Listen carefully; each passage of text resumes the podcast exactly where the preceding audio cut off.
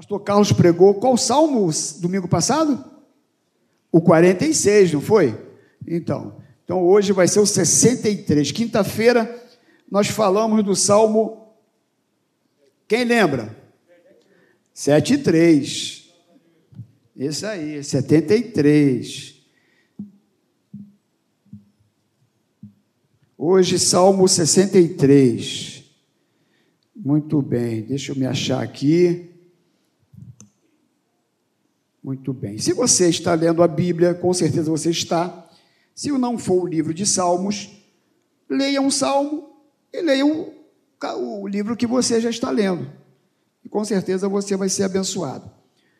Deixa eu me arrumar aqui. Muito bem. Vamos ler só até o versículo de número 4. Depois a gente vai praticamente todo ele é, é, descrever todo o salmo. Diz assim: Ó Deus, tu és o meu Deus forte, eu te busco ansiosamente, a minha alma tem sede de ti, meu corpo te almeja, como terra árida, exausta sem água. Assim eu te contemplo no santuário, para ver a tua força e a tua glória porque a tua graça é melhor do que a vida. Os meus lábios te louvam, assim cumpre-me bem dizer-te, enquanto eu viver, em teu nome levanto as mãos. Senhor, muito obrigado por essa manhã tão abençoadora. Que bom esta comunhão, que bom podermos orar, louvar, te adorar e compartilhar a tua palavra. Que teu Espírito Santo possa nos ajudar a falar aquilo que vem do teu coração, Senhor. Tu sabes o quanto somos limitados, pequenos, mas temos tanta vontade, tanto desejo de fazer segundo o teu querer, segundo a tua vontade e poder falar segundo o teu espírito. Então nos ajuda para a glória do teu nome em nome de Jesus. Amém. Meus irmãos, o salmo de número 63 é um salmo de Davi. E provavelmente esse salmo, quando escrito, foi quando no incidente ocorrido lá no deserto, quando da perseguição de Saul a Davi. Lá em 1 Samuel, capítulo 22 ao capítulo 24, você vai ver é, quando Davi está fugindo de Saul, porque Saul queria matá-lo. Você sabe muito bem da história. Saul, por conta da, de inveja de Davi, e ele então, é, dominado por um espírito mau, ele começa a perseguir Davi para matá-lo. Davi, então, fugindo de Saul, ele passa pela cidade de Nob. E em Nob tinha um sacerdote Aimeleque, e Davi então vai lá para consultar o sacerdote. E quando ele fica sabendo que Saul descobre que ele está em Nob, Davi foge de Nob. Saul, quando chega na cidade de Nob, você pode depois ver lá em 1 Samuel capítulo 22, tá, essa história.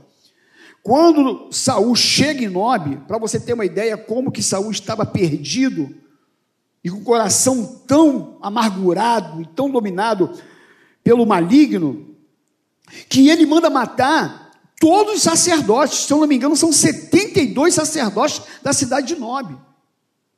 Ele mata a espada. E Davi, então, agora fugindo de Nob, ele vai para Keila, para uma cidade chamada Keila. Quando ele chega em Keila, e, e, e tem uma. Quando ele, ele fica sabendo que em Keila os amalequitas estavam roubando a comida dessa cidade. E Davi então vai até Keila para defender essa cidade. Quando ele chega em Keila, ele consegue vencer os amalequitas e ele então assim salva a cidade de Keila desses inimigos. E Davi fica ali em Keila por um tempo, mas logo alguém chega lá, sempre tem um fofoqueiro. sempre, né, Cristina? Ô, Regina. Sempre tem alguém que chega lá no ouvido de Saul e fala: Ah, Davi está lá em Keila. Aí Saul se anima e fala: É, vou lá pegar Davi. Deus me entregou Davi. Chama os soldados e parte para Keila. Quando Davi, quando Saul chega em Keila, Davi ficou sabendo que Saul estava vindo. Davi vai orar: Senhor, será que eu devo ir? Será que se eu ficar em Keila, os homens dessa cidade vão me entregar para Saul? Como que pensando assim, poxa, eu salvei essa cidade, né? Eu venci os amalequitas, protegi os homens dessa cidade, expulsei os inimigos dessa cidade. Será que eles vão me entregar na mão de Saul? E aí o Senhor respondeu para ele: Vão. Tem hora que a gente escuta cada resposta de Deus, né, meus irmãos? Tem hora que a gente escuta a resposta de Deus que a gente não quer ouvir, né? que não é aquilo que a gente pensava em ouvir. Mas fato é que Deus responde e diz para ele: Ó, eles vão te entregar na mão de Saul. E aí o que, que Davi faz? Foge. Foge de Keila, porque Saul já estava vindo para Keila. E diz então que ele fugiu para o deserto de Zif é, deserto de Zif. Então ele foge para esse deserto, e interessante que lá está escrito assim: e fugiu Davi para os lugares seguros. Como assim? Eu estou fugindo para o deserto e são lugares seguros. Mas tem hora, ih, rapaz, que isso, rapaz? Vem um refrigério aqui de repente assim, rapaz. Isso é diácono, né, rapaz, que cuida do pastor, rapaz. Mas sabe, vou abrir aqui um parênteses.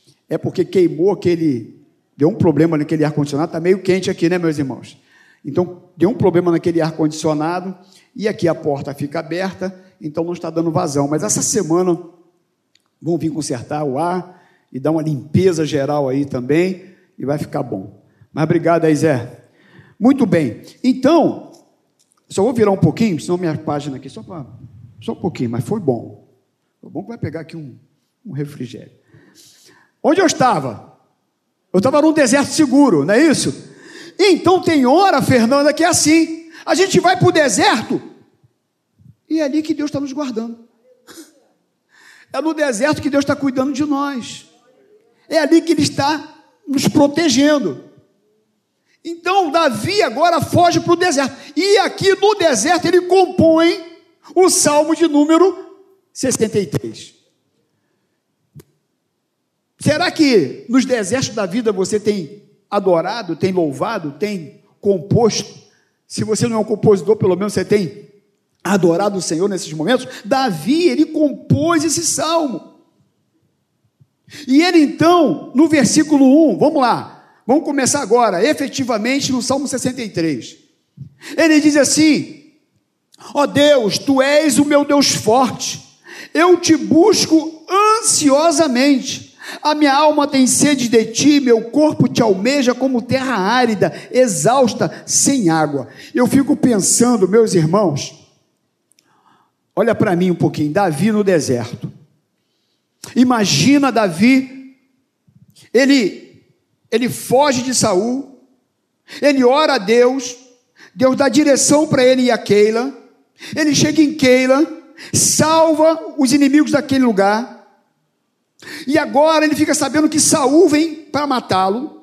Ele ora a Deus de novo. Ele consulta o Senhor de novo. E o Senhor diz para ele sair daquele lugar.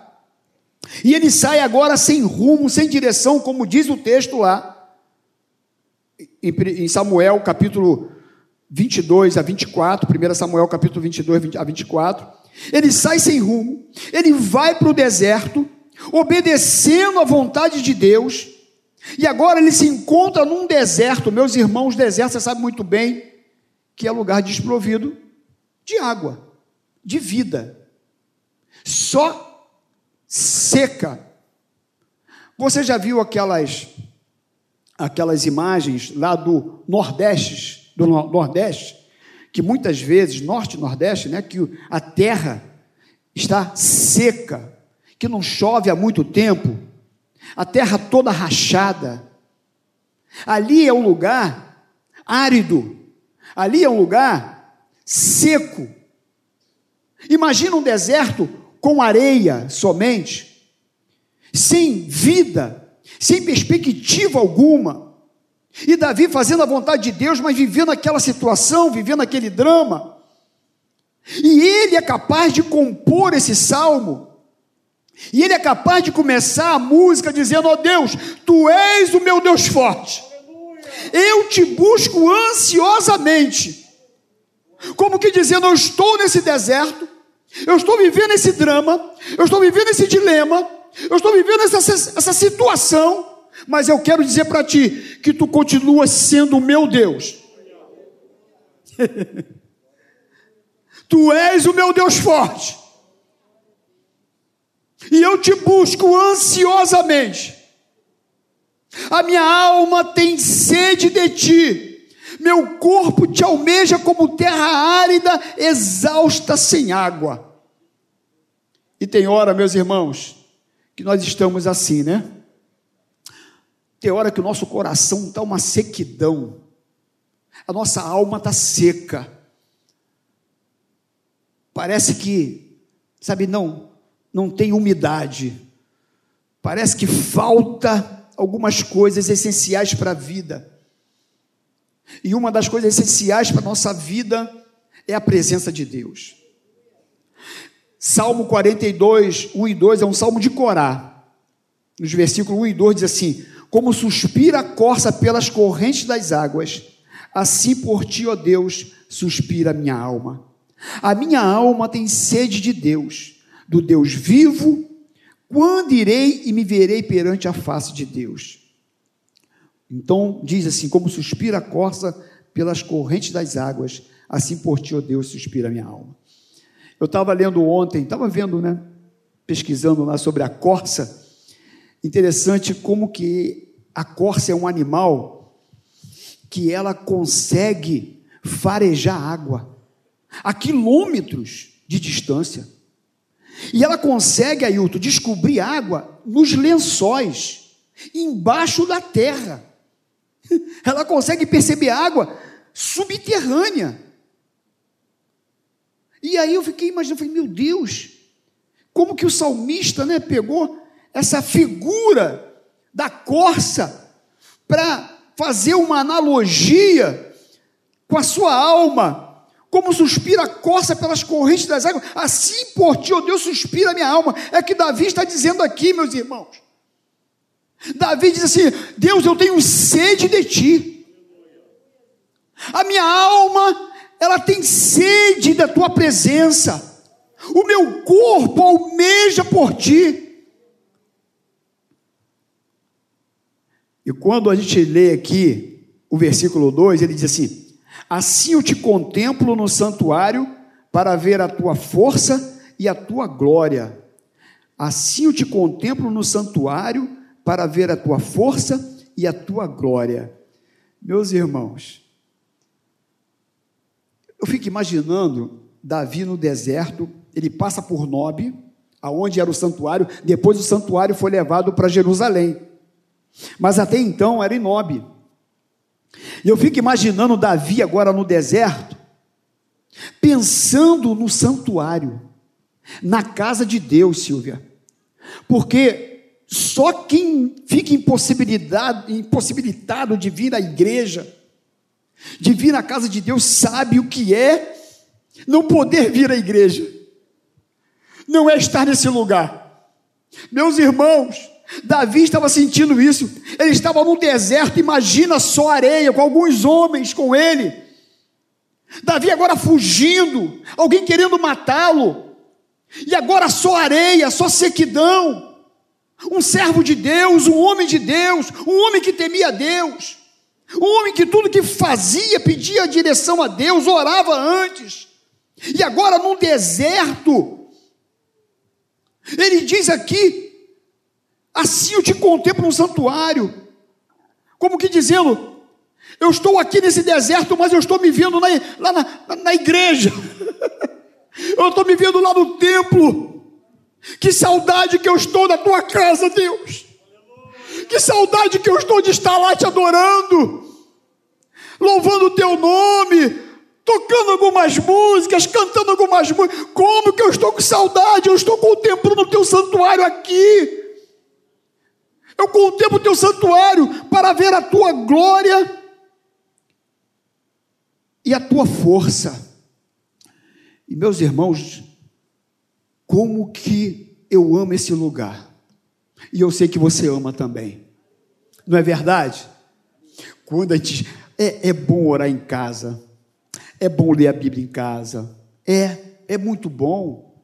Quantas vezes você está lá orando, Deus te é, dá uma balançada em você, você se ajoelha igual um gatinho, levanta igual um leão. É, quantas vezes? quantas vezes? Mas quando a gente chega aqui, Estevão, quando a gente começa a orar junto, quando começa a adorar junto, quando começa a louvar, quando vê um abraço do irmão, um sorriso do irmão.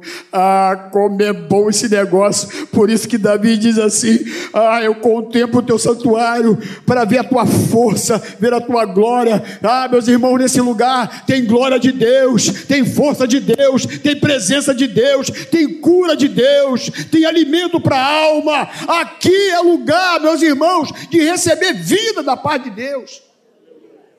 Não existe cristão sem igreja. Imagina Jesus, o cabeça da igreja, e não ter corpo. Como que alguém pode dizer que é crente em casa? É um braço cortado. Tiraram do corpo e largou lá de lado. Logo, logo está putrificado, apodrecido, fedendo. Mas quem está aqui no corpo, esse tem vida. Porque nesse lugar emana a vida de Deus. Onde dois ou três estiver reunido no meu nome, ali eu estarei presente.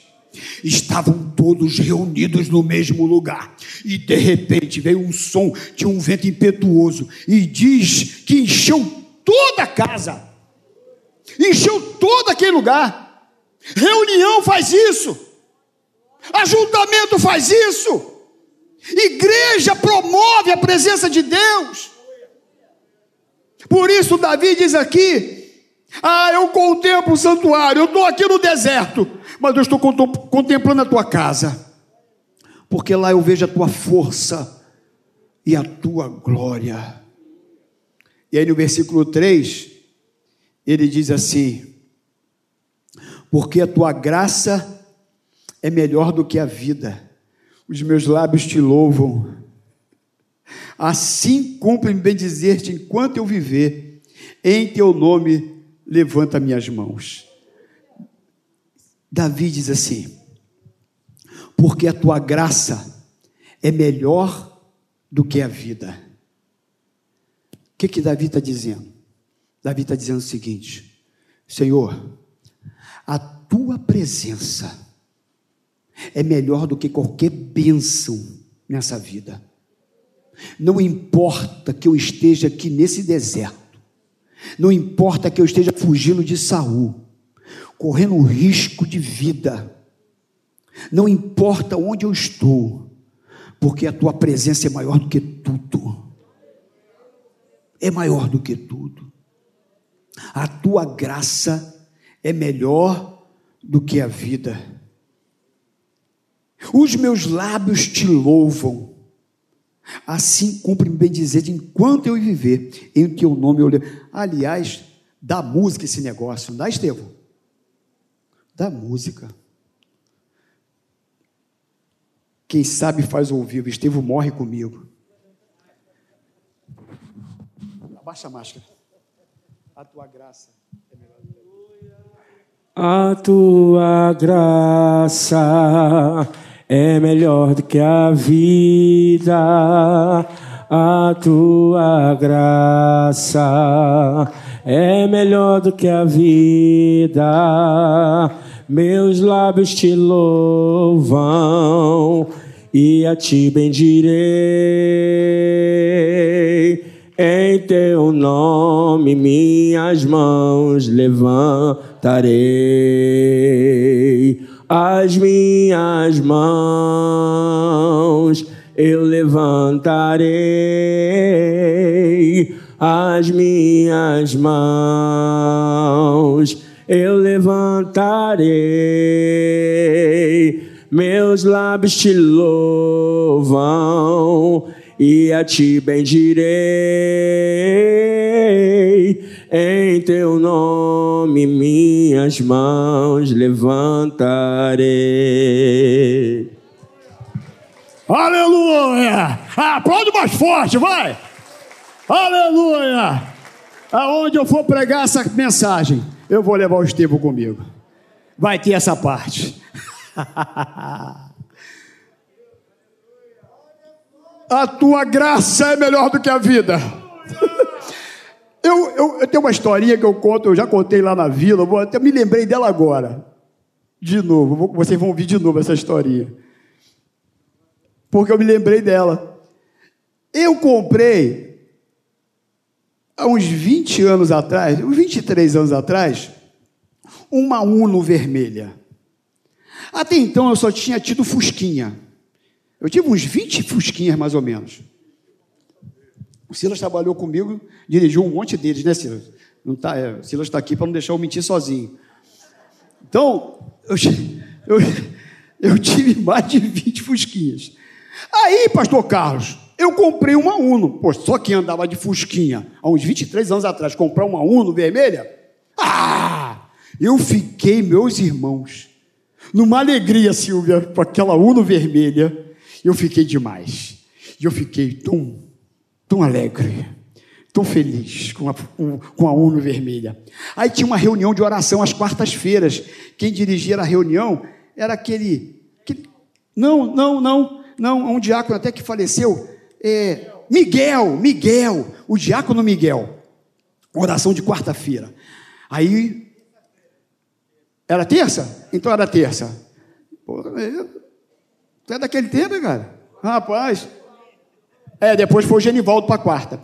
Isso mesmo. Aí terça-feira oração. Aí eu fui com a Uno vermelha para a igreja. Parei na rua, a Uno vermelha. E entrei para a oração. Aí estou lá na oração. E o irmão lá dirigindo a oração e eu estou aqui pensando na Uno vermelha. Minha Uno vermelha está lá na rua. Será que alguém vai roubar, cara? Puxa, minha Uno vermelha, linda.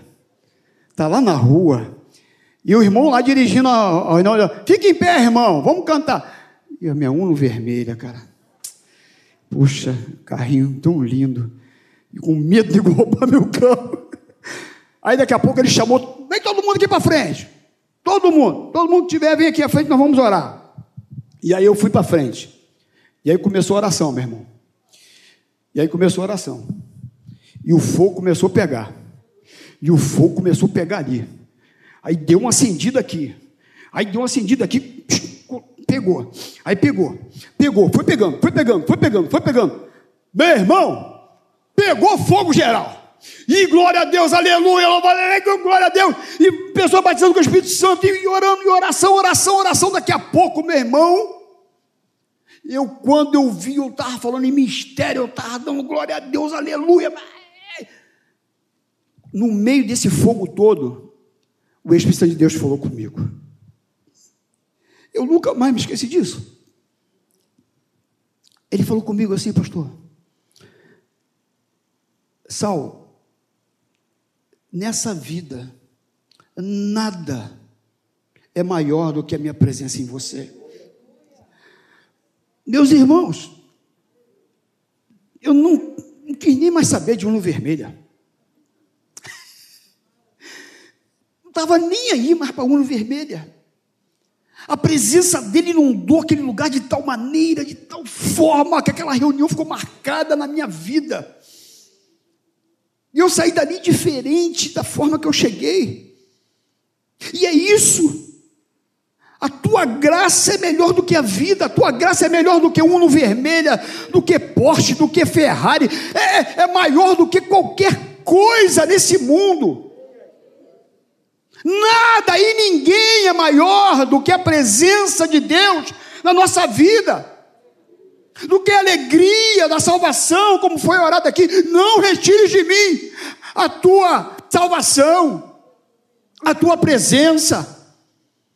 E Davi, ele diz aqui: porque a tua graça é melhor do que a vida, os meus lábios te louvam, e assim cumpre-me bem dizer-te enquanto eu viver como que dizendo: eu não posso abrir mão de te adorar.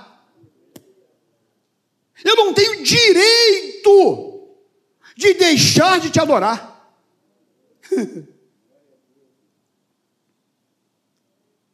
e quando ele diz isso, ele diz para um Deus que ele conhecia de experiência sua, individual, e nós que já conhecemos a promessa cumprida, que é Jesus Cristo, que morreu na cruz para nos salvar, muito mais nós ainda hoje. Nós temos o direito de deixar de adorar a Deus, de bendizer o seu nome, de levantar as mãos. Por isso, meus irmãos, o salmo, o louvor aqui, na questão dos salmos, das canções que eram cantadas. Isso era um, um ato vocal e público que era feito. Quando nós adoramos o Senhor aqui, quando nós cantamos aqui, quando o ministério de louvor dirige a igreja em adoração, eu sei que alguns são mais tímidos, alguns são mais arrojados, Alguns cantam mais baixo, outros cantam mais alto. Mas eu quero te dar uma orientação. Se você canta mais baixo ou mais alto, não deixe de adorar. Não deixe de cantar. Não deixe de abrir a sua boca. Quando tiver aqui a Isa dirigindo louvor, ou Estevão, quem quer que seja, abre a sua boca. A letra está ali. Se você quer cantar baixinho, mas cante. Você pode cantar? Você consegue cantar? Então cante. Você quer cantar mais alto? Cante. Mas você não pode deixar de adorar. Quando você faz isso, meus irmãos, você não tem noção do poder que isso causa dentro de você. Então abra sua boca em adoração, em louvor. Ele diz aqui em teu nome eu te adorarei. Ele disse: Assim como cumpre-me dizer-te, enquanto em viver, em teu nome levanto as mãos. E levantar as mãos é também um, um sinal de que expressa a sua adoração, a sua dependência a Ele, reconhecimento do, do, do seu poder, do seu esplendor, da sua majestade. Então adore o Senhor. Você pode? Você pode adorar com seu corpo? Adore. Eu vou te amar. Jesus, obrigado, Senhor. Isso aqui, quando você faz isso aqui, ó, você está dizendo para Ele que tu reconhece que Ele é grande, que Ele é soberano. Sabe, é simbólico, mas, mas é. Você está demonstrando o seu amor por Ele. Você está abrindo seus lábios e está declarando isso para o reino espiritual ouvir. Jesus, Louvado seja o teu nome, bendito é o teu nome, minha vida é sua, eu te pertenço, toda honra, toda glória seja dada a ti, meu Senhor. Seja um adorador. Ah, mas tem tanta gente que levanta a mão e, e, e faz tudo errado lá fora. O problema é dele. Não é porque ele levanta a mão, ele canta e faz errado lá fora, que você não vai levantar a mão e vai cantar. Ué! Aí é com ele Deus. Mas se você puder levantar a mão, adorar e fazer o que é certo lá fora, aí é a, é a ponte para a intimidade. é a ponte para a intimidade com ele.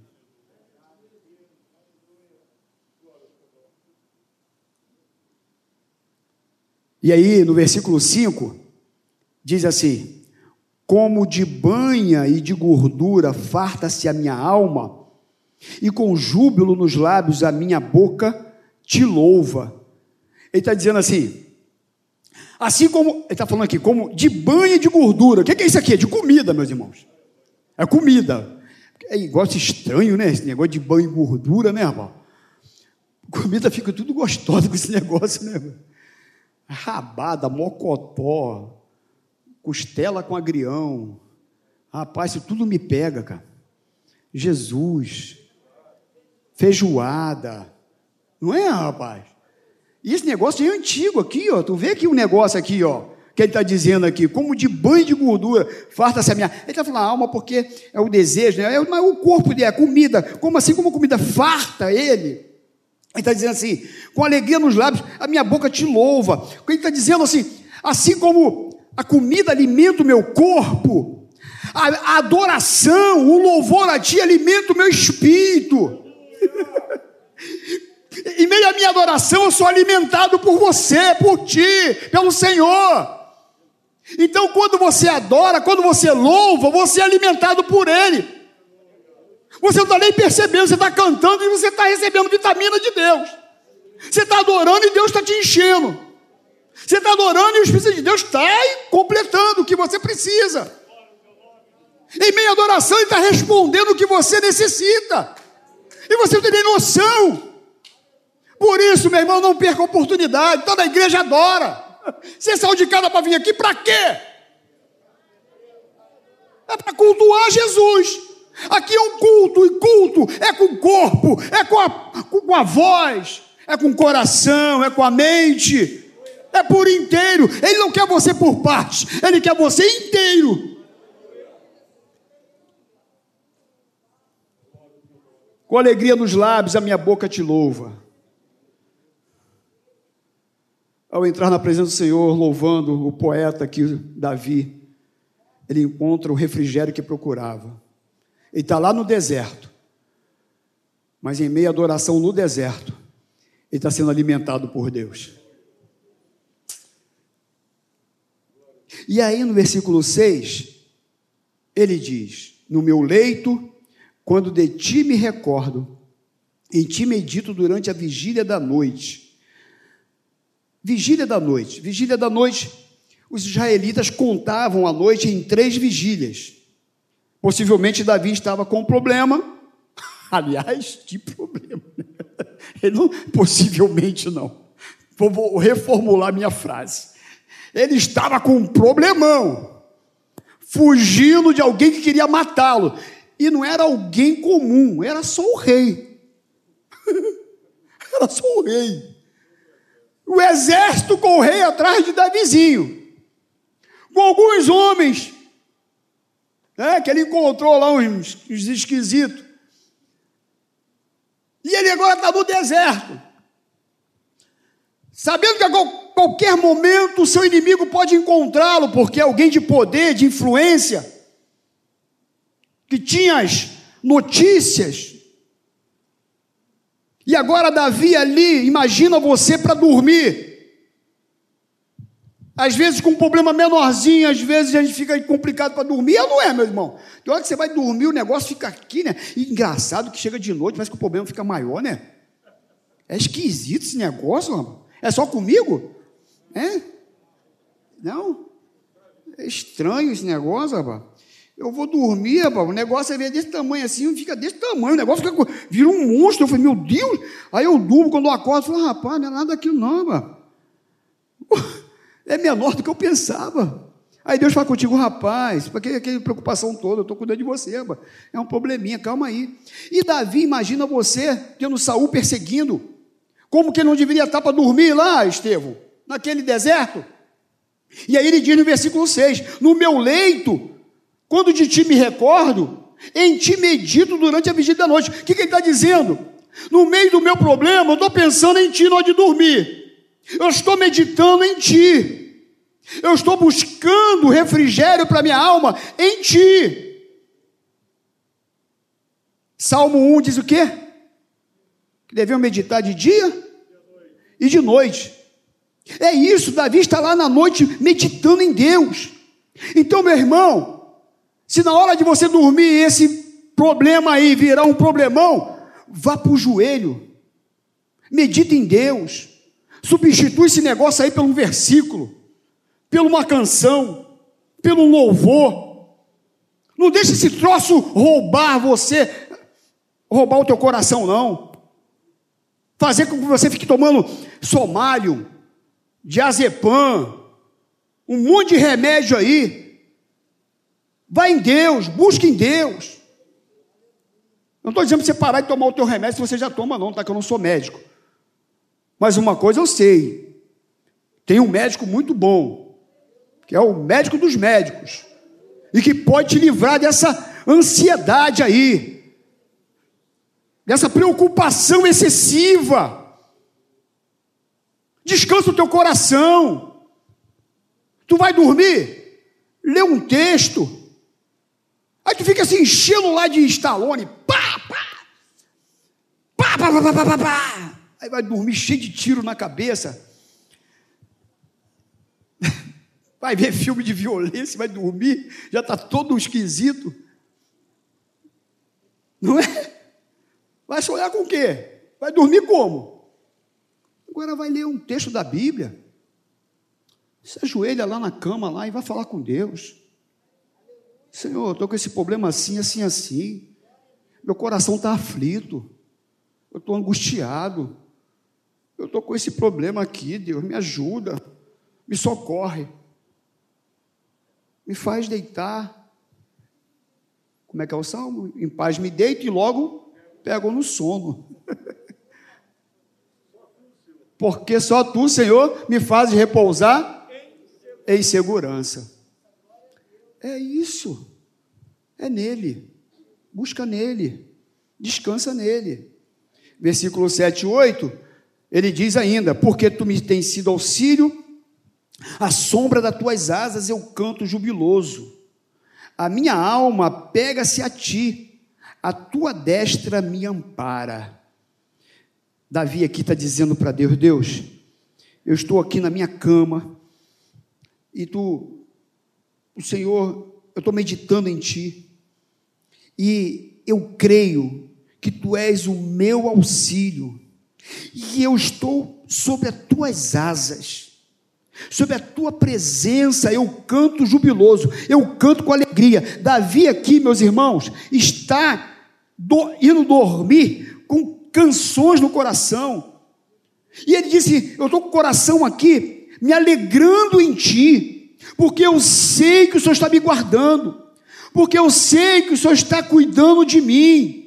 Assim como diz aqui o Salmo 98, 91, versículo 4: Cobrir-te-á com as asas das suas penas, e sob as suas asas estarás seguro, e a sua verdade é pavês e escudo.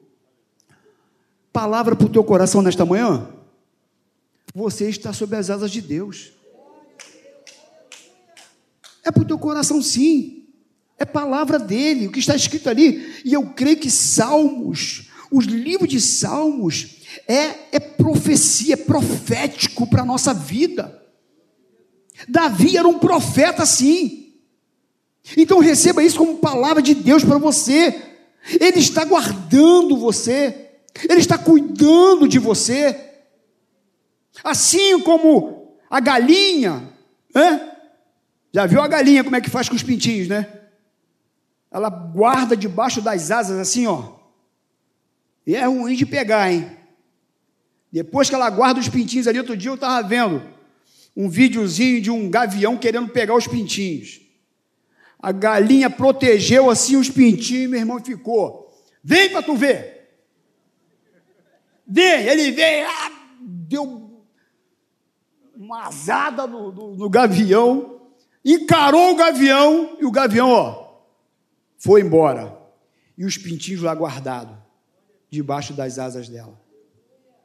Se uma ave faz isso, imagina o seu Deus. Ele tem cuidado de você, ele tem te guardado. Versículo 9 e 10. Porém, os que procuram a vida para destruir, abismar-se-ão nas profundezas da terra, serão entregues ao poder da espada e virão a ser pasto dos chacais.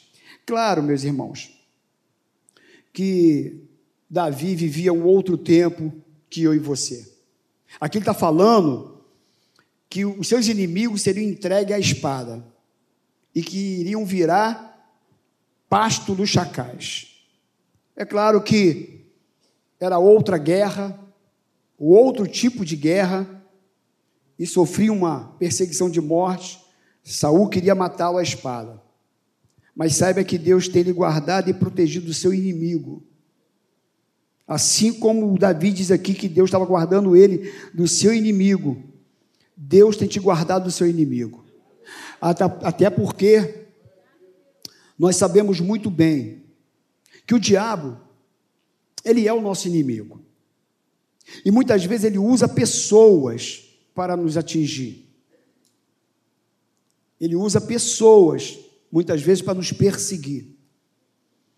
E hoje nós não vamos lutar de espada com nossos inimigos. A nossa luta não é contra carne, nem sangue, mas sim contra principados e potestades. Diz lá em Efésios isso. Então a nossa guerra não é contra pessoas. Você não quer machucar ninguém, ferir, ver o outro sendo. Não, não, a nossa briga não é essa. A nossa luta não é essa. Mas saiba que a sua luta se vence é no joelho, é com oração, é na presença de Deus. E Deus cuida de você.